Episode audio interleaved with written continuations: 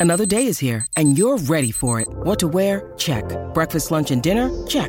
Planning for what's next and how to save for it? That's where Bank of America can help. For your financial to-dos, Bank of America has experts ready to help get you closer to your goals. Get started at one of our local financial centers or 24-7 in our mobile banking app. Find a location near you at bankofamerica.com slash talk to us. What would you like the power to do? Mobile banking requires downloading the app and is only available for select devices. Message and data rates may apply. Bank of America and a member FDIC. Ryan Reynolds here from Mint Mobile. With the price of just about everything going up during inflation, we thought we'd bring our prices down. So to help us, we brought in a reverse auctioneer, which is apparently a thing.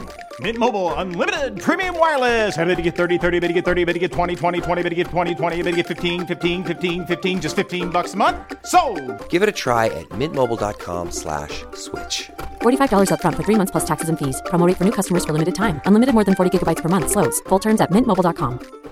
At Evernorth Health Services, we believe costs shouldn't get in the way of life changing care, and we're doing everything in our power to make it possible.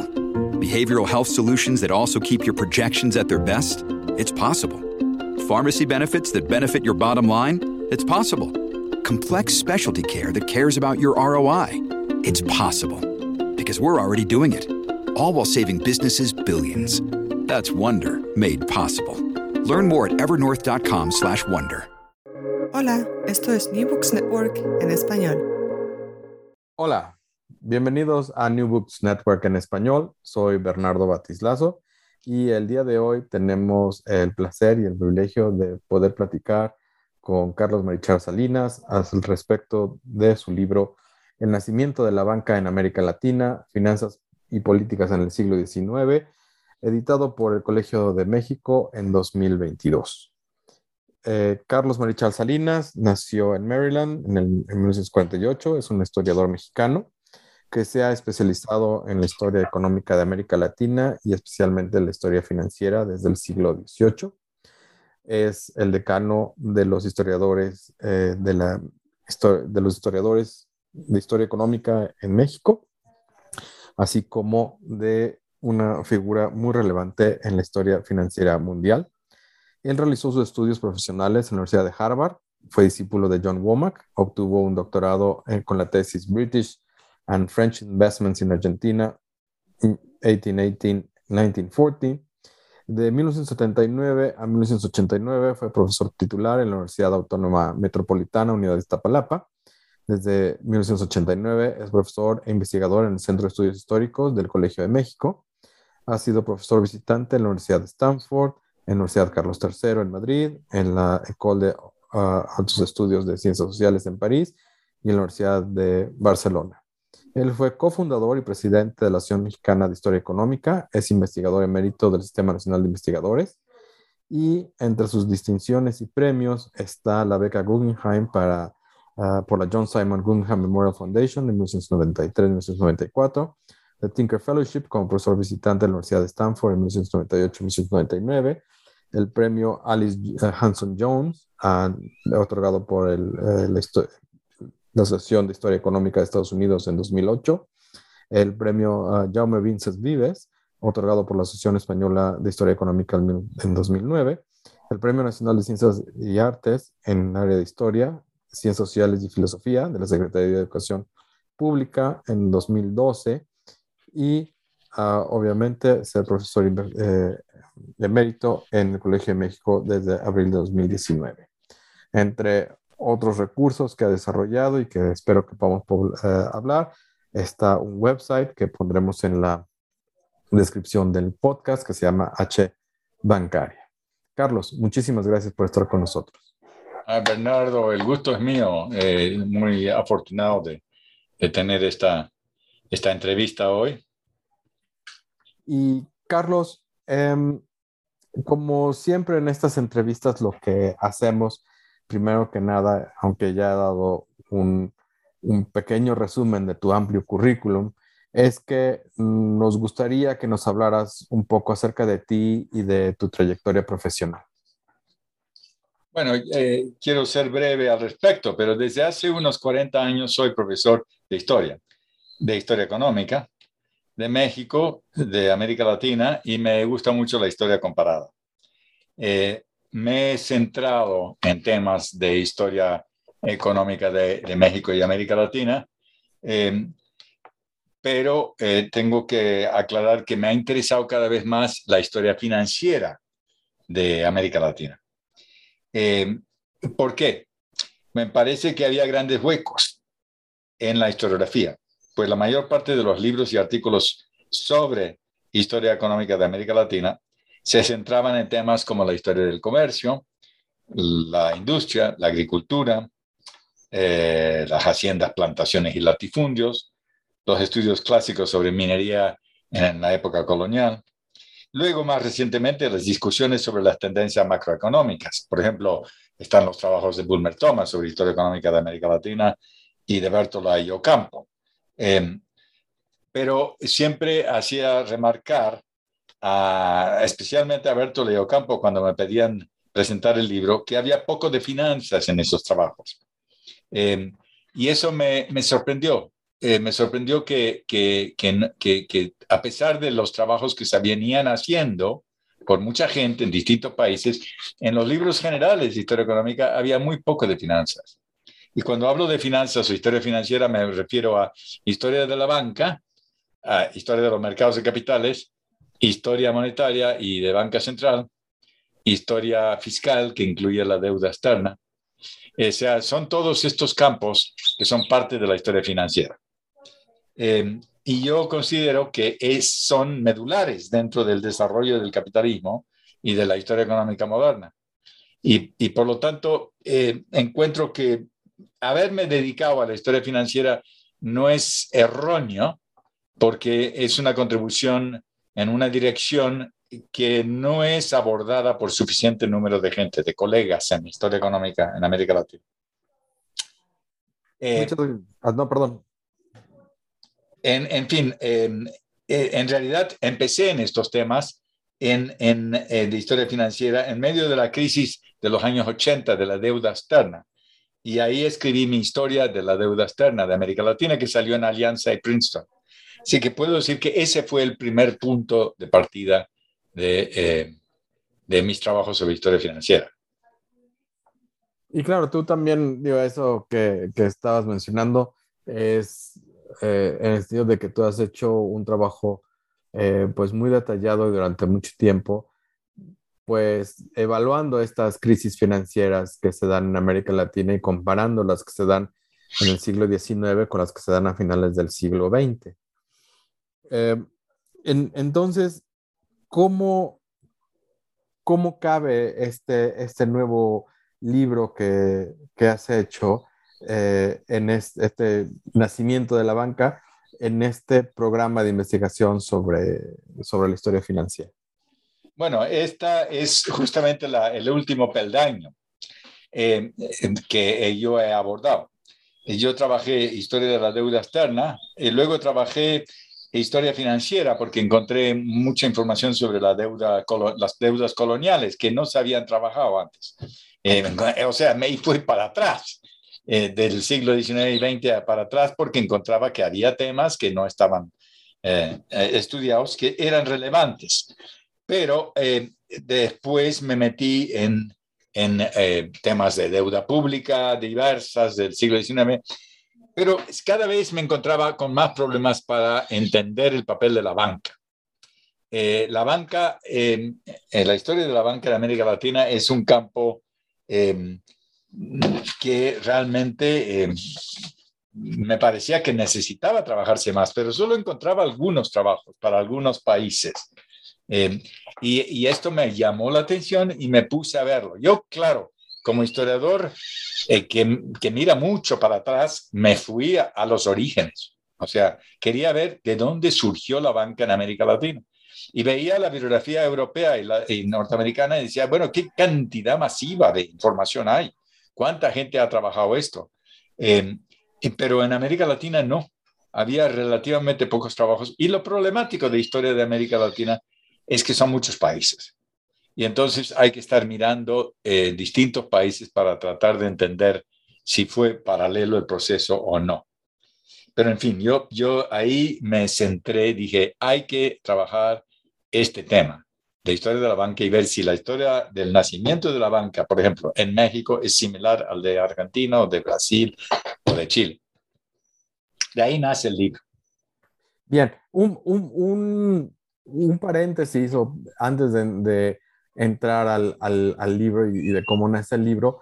Eh, ¿Cuáles fueron las fuentes o cómo fue que a la hora de tú estar yendo hacia atrás, qué, qué tipo de fuentes eran las que estabas buscando y de las que estabas utilizando? Bueno, precisamente ese es el primer gran problema. Encontrar las fuentes primarias y secundarias sobre la historia de América, de la banca en América Latina. Yo había encontrado material valioso en eh, el archivo de Banamex, que empezamos a trabajar con Leonor Ludlow desde los años 80. De hecho, empezamos a ver materiales ahí en el año 82. José Antonio Batis estaba a cargo de la sección de prensa del Banamex, del Banco Nacional de México, y eh, tenía en sus oficinas una parte del archivo.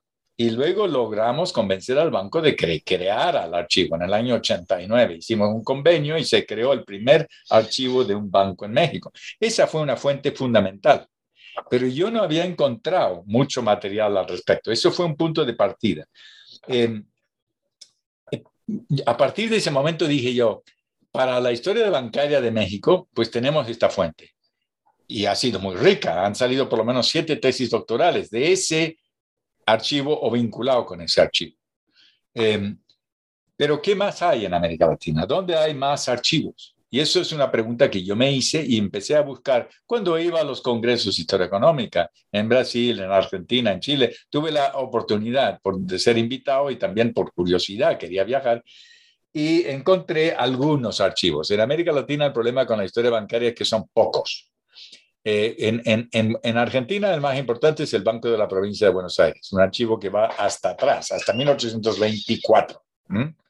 Eh, es fabuloso, tiene tres pisos subterráneos, ha sido muy poco trabajado en, términos de la época reciente, por historiadores recientes.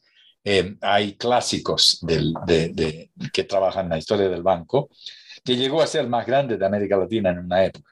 Está el archivo del Banco do Brasil en Río de Janeiro, me fascinó. En el Centro Cultural del Banco de, del Banco de Brasil en, Río tiene un archivo, no hay catálogo visible, pero las eh, archivistas permiten ver la documentación y a mí me encantaba ir a 1880 y ver correspondencia de la, de la, de la Junta de Administración, por ejemplo. ¿no?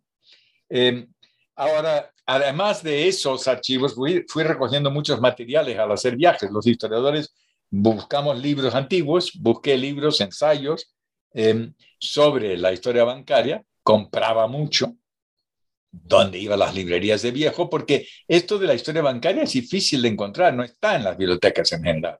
Hay muy pocos trabajos porque son muchos países y es una especialidad que no ha atraído a los historiadores económicos de manera sistemática. Entonces, quería yo reconstruir y acumulaba libros y eso me ayudó mucho a armar la base de fuentes.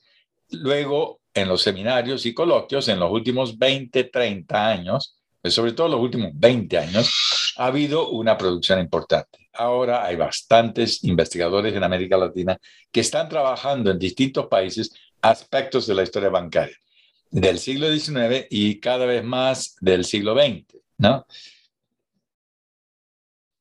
Bien, y entonces tú dirías que el encontrar el material de archivo fue el reto más grande que tuviste para escribir este libro? Bueno, es el, primer gran reto. Si no, uno no tiene fuentes, no puede escribirlos. Entonces, ese en un campo que no está trabajado sobre todo para el siglo XIX, es el, el gran reto. El segundo es a partir de la comparación de los materiales, tratar de establecer eh, algunos eh, temas eh, claves que pueden llamar la atención para entender el panorama, porque en realidad este libro es una especie de estado de la cuestión. Revisé toda la bibliografía que podía encontrar, toda, y hay mucha bibliografía en ese libro, y me planteé cómo puedo organizar este material en función de este tema, cómo se desarrolló, cómo nació y cómo se desarrolló la banca en América Latina a lo largo del siglo XIX. que es mi siglo favorito, pero eh, bueno, es, es una inclinación personal. ¿no? así que empecé a trabajar desde, desde el principio, desde temprano en el siglo XIX, y organicé cinco temas y, para ordenar el material. ¿no? Y estos cinco temas son eh, los capítulos que, tienes en el libro. Exactamente. ok, que son eh, el legado del crédito colonial, la independencia y soberanía monetaria, es decir, 1820 1850, eh, el despegue de la banca en América Latina, 1850-1873, y el debate sobre la banca libre en América Latina, ideología y prácticas de, de mediados del siglo, para terminar con los primeros pánicos y crisis bancarias de 1857 a 1878. Pero vamos, vamos en orden si, si te parece. Em, ¿Cómo es esto? o sea, sobre todo esta introducción del, del legado colonial para, para, explicar por qué América Latina tardó tanto tiempo en desarrollar los bancos en el siglo XIX. Bueno, yo quería señalar una cosa que no es habitual en la historia bancaria, inclusive europea y norteamericana, que es vincular eh, la historia prebancaria con la historia bancaria. Eh, en la medida que la historia bancaria es la historia del crédito, ¿no? En una buena parte.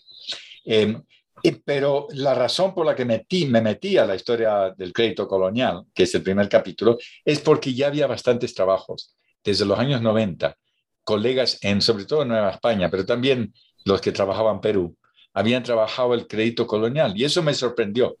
Y, dije yo, ¿qué voy a encontrar ahí que sirve como antecedente, que explicación del nacimiento de la banca en América Latina? Y la verdad, Bernardo, ahí no estoy muy seguro de que haya llegado a una respuesta firme, porque intervienen las guerras de independencia y se colapsa una buena parte del sistema crediticio de la época colonial. Ahí había unos, unas especies de bancos en algunos casos. Las casas de moneda a veces se llamaban eh, los que los manejaban, eh, bancos del plata, ¿no? Eh, y, luego hubo el banco minero a fines del siglo XVIII, el banco minero de Avío. En realidad, en, la época colonial, hay, hay em, entidades que podríamos decir son prebancarias, pero son más, es muy complicado tratar de vincularlo con el periodo posterior. Entonces, ese capítulo sugiere que hay una gran bibliografía reciente, muy rica, para entender ese problema, pero no resuelve el problema. O sea, yo creo que valdría la pena plantearse ese problema si los antecedentes eh, de la época prebancaria tienen que ver con el nacimiento de la banca o no. ¿eh? A mí, para mí, es una pregunta abierta. Y es una pregunta muy interesante. Ahora, claro que, bueno, creo que deberíamos de clarificar que aquí estamos hablando de crédito a grandes comerciantes y en menor medida al Estado. Es decir, los créditos a, los individuos, al individuo de a pie, es muy pequeño o no existe. ¿No es, ¿Estoy en lo correcto? No, no estoy de acuerdo. El, crédito em, eh, eh, más importante sí es para los grandes comerciantes, lo que dices, de parte del consulado de comerciantes que es una entidad corporativa. El segundo eh, rubro de crédito es el que dan los, los distintos individuos a los mineros, porque la minería de plata y de oro en Brasil y en, en América Española era muy importante, necesitaba crédito. Ahí las fuentes de crédito son diversas, ¿no? No está muy trabajado. Eduardo eh, Flores, Clare lo ha trabajado para México, pero no hay muchos trabajos en los otros países. Eh, y luego la institución más importante de, que daba crédito era la iglesia. Y eso es un crédito de tipo hipotecario, ¿no? Em, con características peculiares. Em, entonces, y luego hay em, un crédito personal que se registra en, con los notarios. Ese está menos trabajado para, para, para el siglo XVIII. lo que más ha trabajado es el crédito de, eclesiástico y el crédito de los comerciantes. ¿eh? Y es un mundo, es un mundo del crédito del antiguo régimen. Eh, no es el mundo del crédito del siglo XIX, pero tiene vínculos. ¿eh? Entonces yo dejo la pregunta abierta ahí. eh, si no valdría la pena eh, tratar de plantearse a futuro una, un diálogo entre los que trabajan en Colonia y los que trabajan en el periodo XIX. Y perdón que insista en el tema, pero eh, cuando estabas hablando, y aunque estemos saliendo un poquito del, a lo mejor del, del, del, del trabajo que hiciste, o sea, no es, sí. no es exactamente el, tema, pero ¿por qué no se da un, eh, un movimiento que crea instituciones que favorecen el crédito de los individuos, como estoy pensando específicamente el, el crecimiento de las, de las, eh, un, un, de, de, las cajas de ahorro eh, unidos a la iglesia y unidos a, a las casas de empeño en, en, España a partir de 1820. Bueno, eh, en, el caso de, por ejemplo, la Nueva España o Perú, las, cajas de comunidad de los pueblos indígenas, en México había 4.500 pueblos de indios en el siglo XVIII, todos tenían una caja de comunidad, servía como una especie de caja de ahorro, pero no se han estudiado, a fondo no se han estudiado. Eh, y eh, la independencia acabó con las cajas de comunidad. Ahí hay una ruptura. Las comunidades perdieron, estaban mejor con las cajas de comunidad en, la, en siglo XVIII que después el régimen liberal perjudica a los pueblos de indios en ese sentido. Ahí hay una ruptura. Hay otra ruptura con la iglesia. La iglesia va a perder los diezmos, va a perder mucho de sus fondos después de la independencia. En el caso del consulado de comerciantes que había en, en Nueva España, en Perú, en Chile, en Buenos Aires, en Guatemala, etcétera, los consulados en su mayoría desaparecieron. Entonces los comerciantes también perdieron la posibilidad de una organización que eh, les eh, tenía un tribunal y que, digamos, supervisaba las operaciones, regulaba el, crédito eh, comercial en buena medida. Eh, y los organismos que había coloniales de, financiamiento de la minería también desaparecen. Los bancos eh, de minería de Arío en México y en Chile eh, van a desaparecer. Entonces, las guerras de independencia en, en realidad rompieron muchas cosas. Entonces, ¿cómo es que se da este primer despegue o este, estos primeros experimentos que le llamas tú eh, para crear esos, esas primeras instituciones después de las, de las guerras de independencia? Bueno, ahí eh, eh, la situación era difícil, complicada, como todos los autores han dicho. Eh, desde 1820 hasta 1850 hay una época de lento crecimiento en América Latina, muy lento crecimiento, eh, y em, eh, e influye la inestabilidad económica, em, política y militar en, en, la dificultad de crear instituciones de crédito. Pero todos los dirigentes de la independencia quisieron hacerlos. O sea, en, en el caso de, de, Chile. Ya en 1811 hay una propuesta de crear un banco. ¿no? Eh, en 1823, eh, Rivadavia en Argentina quiere crear un banco. El, el mismo Iturbide quería crear un banco. Eh, en cada país hubo propuestas desde el primer momento, porque miraron, yo creo que hacia Europa, miraron hacia eh, España, Inglaterra, dijeron, hay que hacer un banco. La creación de un Estado debe estar vinculado con la creación de un banco, pero fracasaron en general. Los únicos tres bancos que se crean son el Banco do Brasil, que se, se crea en 1808 cuando la corona portuguesa se traslada a Brasil. Y traen el oro, los diamantes, las reservas que tenían, porque tenían que salir por la invasión de Napoleón, fueron acompañados por la flota británica y crean el Banco de Brasil, el primer banco de América Latina, que ha tenido varias vidas, ¿no? Es como el fénix que renace cada vez, ¿no?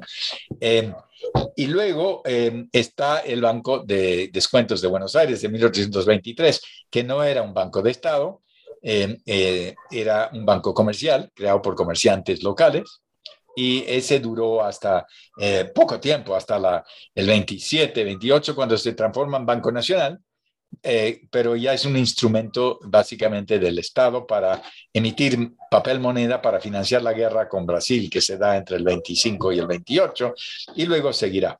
Y el tercero es el Banco de Avío de México, creado por Lucas Alamán en 1830. Ese sí tiene el antecedente colonial del Banco de Avío Minero. Pero Lucas Alamán, ¿qué hizo? Creó un banco industrial. ¿eh? Ah, tomó el ejemplo del Banco de Avío Minero colonial y duró del 30 al 40. Fracasó, ¿por qué? Porque no le devolvieron los préstamos los clientes. Pero eso, aquí, perdón que también me, salga un poco del, del, texto. Eh, como tú has mencionado hace un momento, el, em, la creación de, los bancos es un pilar del capitalismo y las instituciones hoy en día, las más antiguas, les gusta llevar sus raíces a, los primeros experimentos y en general la mayor parte de las organizaciones o de las grandes empresas del big business, como le llamaba Chandler, el día de hoy son instituciones financieras, seguros y bancos principalmente, ¿no? Y tenemos el ejemplo de eh, el Banco de Santander y el Banco de Bilbao, los dos fundados en 1857, por nombrar uno. La pregunta entonces es, hasta qué punto la fundación de estos primeros bancos después de la independencia o esta ruptura está reflejando los primeros intentos del arraigo del capitalismo en América Latina. Bueno, eh, yo estaría de acuerdo contigo en general, pero yo diría que este periodo del 20 al 50 es hasta cierto punto un periodo de transición es un periodo donde las relaciones de tipo capitalista no han arraigado del todo todavía. Hay, hay muchas manifestaciones tradicionales eh, que se van rompiendo, por eso las distintas reformas. La iglesia sigue siendo un actor muy importante eh, y hasta que no se van a llevar a cabo las reformas, pues lo seguirá haciendo. Es, eh, todavía opera como en la colonia, hasta los pues yo diría hasta casi los 50. Sigue dando crédito, sigue recibiendo donaciones, sigue siendo la institución más importante en el, en el crédito hipotecario en algunas partes, pero poco a poco los particulares también van dando crédito. ¿eh? Aumenta el crédito a nivel de... Y, y en muchos casos es con un, una, una hipoteca, porque tenían que garantizar la devolución del crédito. Entonces, en esa época del 20 al 50, el crédito es aparte de lo que queda de la iglesia, es crédito personal, pero no institucional. No, no, fuera de los tres casos de, que mencioné de bancos frágiles que duran un tiempito, es un crédito que dan los particulares a los particulares. ¿no? Eso se queda registrado en las notarías. Los mejores estudios para el 20 al 50 son las fuentes y archivos de notarías para ver cómo funcionaba el crédito, pero es muy laborioso trabajar eso, ¿no? y no va a ser hasta un poco después que encontramos entidades, bancos comerciales, ¿no? Eh, que ya eh, da otra, es otra etapa. Eh, y entonces, ¿qué es lo que explica que se dé este mini boom del 50, de 1850 a 1873? Pues yo diría que tres factores. Esencialmente, desde 1850 se recupera el comercio exterior en cantidades importantes en, seis o siete países, Argentina, Brasil, Chile, eh, Perú, eh, Cuba, em, son los que tienen el, el, comercio exterior más, más dinámico. México es un actor, aunque su, su, comercio no aumenta tanto como en esos países. Hay un boom, hay un ciclo eh, de auge del comercio desde 1850 hasta los 70 que eh, em, eh, vitaliza a la comunidad de comerciantes en cada puerto, en, en la mayoría de los capitales, y permite también acumular em, eh, pues cada vez más divisas, em, permite que los estados cobren más impuestos aduaneros, que era la base del sistema fiscal en la época, pueden empezar a pagar deudas externas y deuda pública doméstica de manera más sistemática. Los estados empiezan a convertirse en actores económicos más solventes, contratan deuda empieza a haber un pequeño flujo de inversiones extranjeras en la época de los 60 hasta el 73, em, sobre todo de capital británico, pero hay algo de francés. Em, y em, hay un, un cierto boom comercial y financiero. Esa es la primera explicación. La segunda, para mí, es que es una época de reformas. y las reformas las hemos visto como políticas tradicionalmente en América Latina las nuevas constituciones de 1857 aquí, de 60 en otro y así. Pero también hubo reformas en lo que se refiere a las instituciones económicas, los códigos, los códigos comerciales, los códigos civiles y las leyes de sociedades anónimas.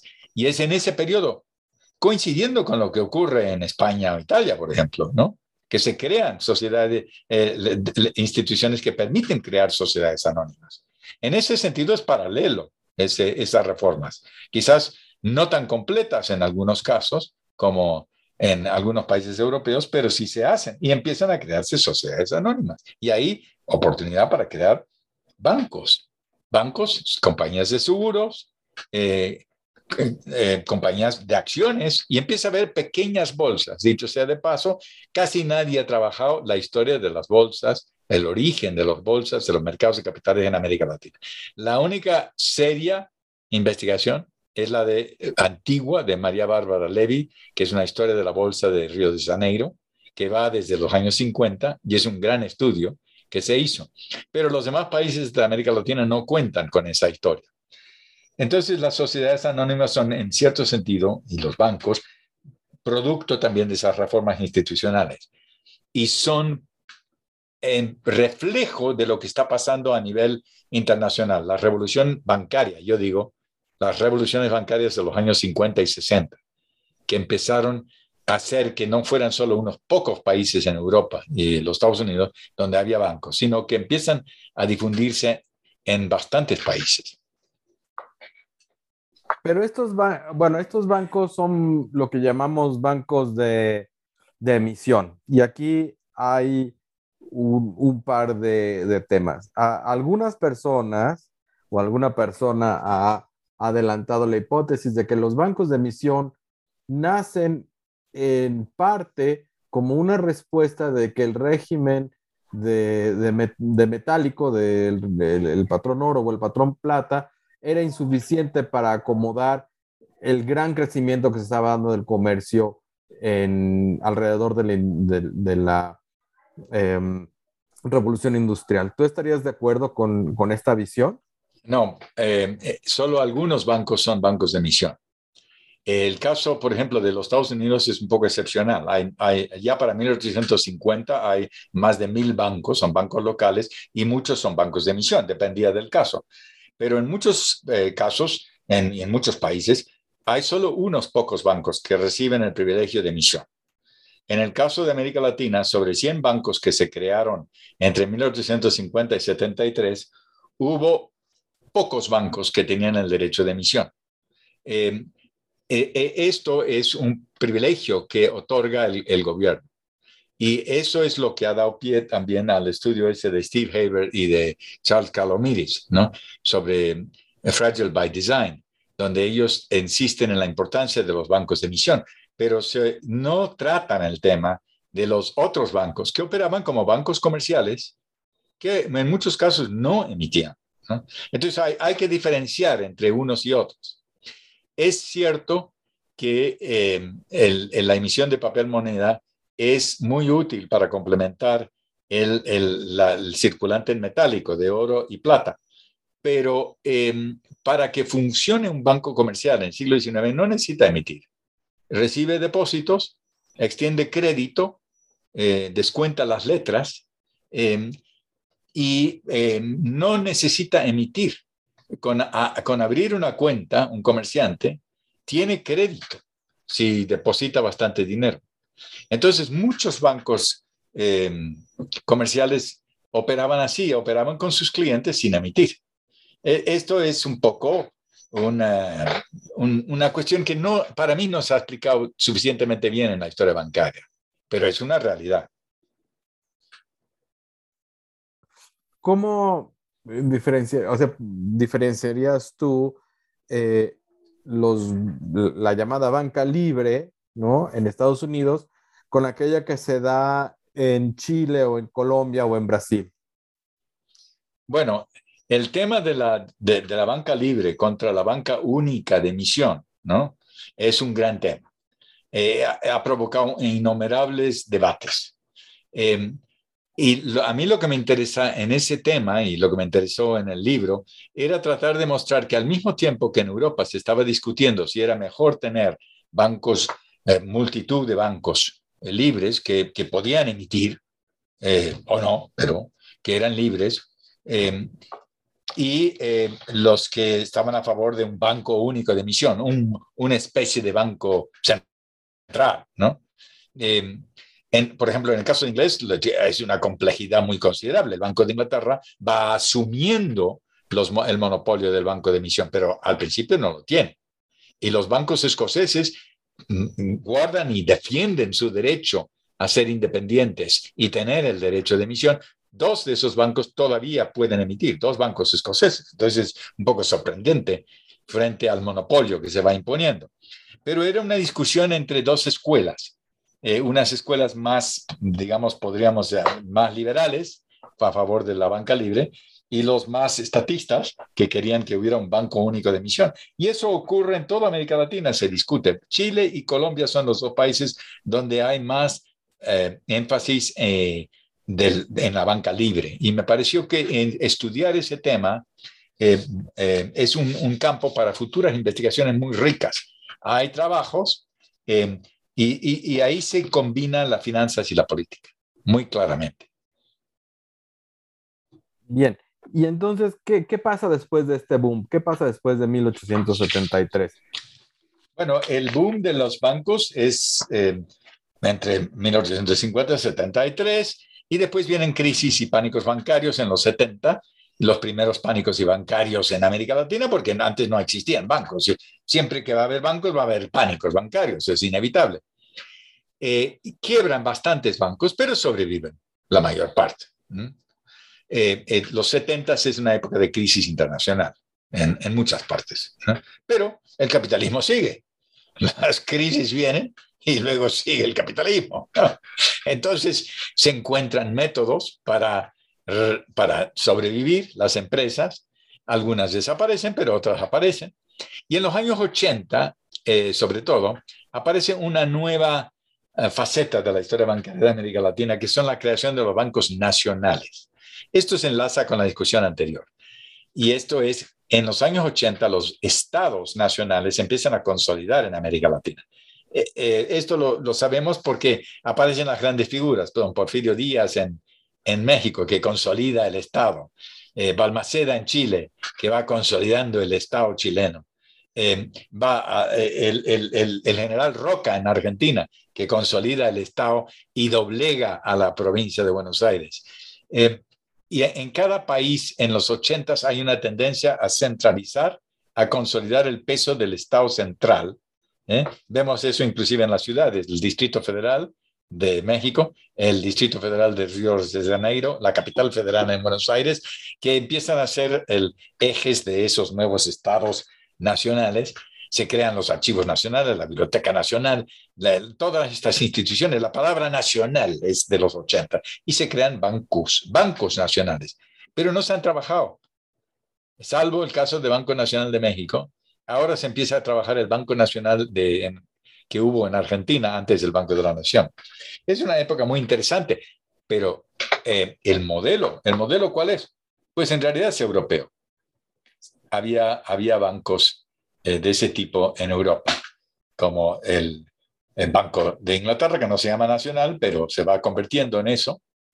Eh, el Banco Nacional, el Banque de France, que es el Banco Nacional, el Banco Nacional de Bélgica, eh, el Reichsbank de Alemania, el Banco de España, otro banco nacional, es un banco de Estado que puede ser de propiedad particular. El Banco de France tenía 200 accionistas, pero cumple funciones de banco de Estado. Se ocupa de la deuda, se ocupa de las cuentas del gobierno, etc. Y también tiene una clientela privada.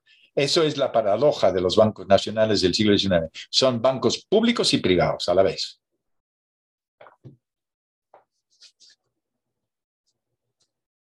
Lo, lo cual hace pues también eh, que no, no se ha trabajado tanto, bueno, no se ha discutido tanto el que si son realmente instituciones públicas o, o, no. Digo, a, lo que voy es que hay un debate eh, que está muy, muy revisado sobre eh, la, la compañía del, del, este de Inglaterra, del East India Company, si era o no una multinacional o una protonacional. Y es ese embone con, con, la política de Estado que por la cual hace muy difícil pensar que es una, que es una eh, empresa nacional. Pero, pero en fin, eh, vamos entonces de, de, de, estas crisis, eh, ¿qué es lo más importante que, que, queda? Porque ahí es realmente cuando estamos ya llegando al final del libro. Miren, eh, eh, yo quería comentar un tema aparte de las crisis y los bancos nacionales, que es otro fenómeno que se da eh, en esta época, que es la, los, la, el establecimiento de la banca extranjera en América Latina, que es el último capítulo de mis preocupaciones sobre el siglo XIX. Eh, los primeros bancos extranjeros que se crean en, en, América Latina vienen de los años 60, son bancos ingleses, pero luego hay otros bancos de otros países. Lo, entra la banca alemana, entra la banca francesa. Eh, esto entre 1860 y 1914, que es la época de oro de la banca extranjera, junto con lo que yo trabajé en el libro, que es la banca doméstica, ¿no? Porque en realidad el libro está centrado en la banca doméstica de América Latina. Y en lo que eh, me parece que hay que trabajar más ahora es también el papel de la banca extranjera, que va entrando, pero va entrando cuando ya hay, hay mercado bancario. ¿eh? Es distinto de la India, donde son bancos ingleses directamente que entran, ¿no? Aunque compiten con los money lenders tradicionales de la India, ¿no? Lo mismo en China, ¿no? Que China tenía toda una red de, banqueros comerciantes locales y es recién en 1850, 60 que se crean bancos, pero estos son básicamente británicos. En América Latina los primeros son británicos, los extranjeros de los 60. En los 80 ya hay bancos franceses y alemanes. Y en 1900 entran los norteamericanos y los canadienses. Eh, y van a tener una época bastante gloriosa porque es la época de la globalización, de la primera globalización, hasta el 14. Pero con la Primera Guerra Mundial, sí, van a decaer en importancia. Claro. Y, y unos tienen la, la, tienen muy difícil, como por ejemplo los, o bueno, no tienen un éxito muy grande como, como los, el, el Deutsche Bank que trata de entrar en, en varios países y, y, y, con muy poca repercusión, a lo mejor porque llega, llega muy tarde, ¿no? Con respecto al comienzo de la Primera Guerra, pero eso no lo podían, no lo podían saber. Pero bien, ¿qué es lo que más te sorprendió al haber escrito este, este libro? Pues eh, en realidad, en el conjunto de la investigación, lo que me sorprendió era la relativa escasez de trabajo sobre historia bancaria en América Latina y más que eso eh, a nivel comparativo. Eh, y creo que ahí hay un problema para los historiadores económicos en América Latina porque hacer historia comparada quiere decir que tienes que establecer diálogos con otros historiadores. Eh, eh, uno no puede abordar ciertos temas hasta un punto y ya, pero para, para tener una visión de conjunto hay que juntar esfuerzos. Por eso son tan importantes eh, varias cosas y una es los seminarios, otros son los coloquios, otros son las asociaciones de historia económica eh, y también hay un cuarto fenómeno de la era digital que son los eh, sitios web y las comunicaciones como tú, Bernardo, nos haces llegar a través de REPEC que es fundamental. La información sobre qué se está publicando. Todas las semanas se están publicando artículos. Eso alimenta al historiador individual o al economista o al sociólogo de lo que está pasando en el mundo. Es un fenómeno nuevo en el sentido de que tenemos la información mucho más rápido. Eso está facilitando la historia comparada. Pero hacer historia comparada no es tan fácil como decirlo, ¿no? hay que leer esos trabajos, hay que informarse de qué se está haciendo en distintas partes y entonces decir, yo desde aquí, desde México o desde Argentina o desde Brasil o desde Chile, pues yo puedo colaborar en esta discusión, en esta investigación colectiva que se está haciendo a nivel internacional. Por eso me parece que esta era digital tiene, tiene ciertas ventajas muy notables con respecto al provincianismo en el que estamos, estábamos un poco enclaustrados, porque teníamos y trabajábamos, más bien nuestro país, ¿no? Pero ir y ver qué pasaba en otros países era más difícil había que conseguir las revistas en las bibliotecas, etc. Ahora hay mucho disponible en línea y esos artículos que llegan regularmente abren perspectivas y nos hacen ver que es posible la historia comparada, pero también la historia global. ¿no? ¿Por qué no decirlo? Muy bien, y a ese respecto era otra cosa que, quería entrar, y es el gran trabajo que has hecho tú con, con H Bancaria, ¿no? Que ha sido eh, una cosa a la que le has puesto mucho esfuerzo, mucho tiempo, has, tenido ayuda de algunos eh, eh pero, pero, pero ha sido un proyecto que tú has eh, llevado adelante. No sé si nos quieras hablar brevemente de cuál es tu motivación alrededor de H Bancaria. Pondremos un link en, el, en la descripción del, del podcast. Bueno, ahí quiero decir que esto es un sitio web que que, en realidad eh, tiene el objetivo de proporcionar fuentes, eh, tanto información sobre bibliografías, sobre artículos concretos, PDFs, lo pedimos a los autores que cuelguen ahí lo suyo, que autoricen las estadísticas históricas de distintos países, la sinopsis de historias bancarias de distintos países. ¿Por qué? Porque estamos muy atrasados en América Latina. No es un chiste esto del atraso. No estamos en el nivel de los Estados Unidos, de Europa o de Japón. La historia bancaria está relativamente atrasada, necesita avanzar. Y entonces yo dije, hay que crear un instrumento que facilita la labor para otros investigadores en todas partes y que puedan ver qué se hace en México, qué se hace en Brasil, qué se hace en Chile. Y entonces están más informados y pueden proceder a plantearse problemas comparativos, problemas Em, también teóricos que están planteándose en Europa y decir, bueno, aquí yo estoy viendo esto, pero es pertinente lo que están estudiando en Francia o en Bélgica o en Alemania, y, y, yo puedo entrar en esa discusión. Y creo que todos los jóvenes están entrando en eso a través de los seminarios. la página web tiene una utilidad en ese sentido para facilitar conocimiento de las fuentes que existen.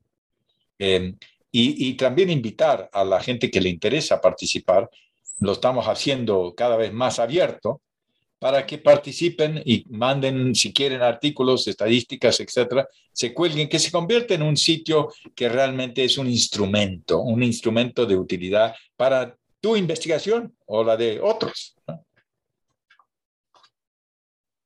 Muy bien, Carlos, muchas gracias. Eh, supongo que también vas a querer llevar este libro em, a una audiencia más internacional y, piensas eh, o cuáles son tus planes para traducir el libro y ponerlo en inglés? Pues en eso estoy. Ahora mismo estoy traduciéndolo al inglés y lo voy a, adelgazar en términos de capítulos porque eh, eh, este, este libro es como les dije al principio, intención, estado de la cuestión. Pero para lengua inglesa, lo que se quiere son las enfatizar las tesis, las hipótesis principales de cada tema, para que los lectores en otros países vean si es pertinente lo que se está trabajando en términos de, planteamientos más o menos grandes y no, no solo el detalle, ¿no? Entonces estoy tratando de, de apretar, adelgazar, enfatizar las tesis, ¿no? Eh, para que se entienda el significado. Muy bien, muchas gracias. Y terminando ese, ¿cuál va a ser tu siguiente proyecto, Carlos? ¿Eh? Porque no, aquí, como el, conejito no, no para, sigue, sigue. No, no, no, ese ya, ya. me cansé bastante con ese proyecto y, traducirlo me está costando un poco. Bueno, pues a ver cómo, cómo te, te convencemos de poder hacer algo más y siempre poder, poder compartir todo tu conocimiento. Carlos Marichal Salinas, muchísimas gracias por participar con nosotros en New Books Network en español y esperamos poderte invitar cuando termines de hacer esa traducción para practicar para el, para el público en inglés. Pues muchísimas gracias, Bernardo. Un placer aquí, estar aquí. Gracias por escuchar New Books Network en español.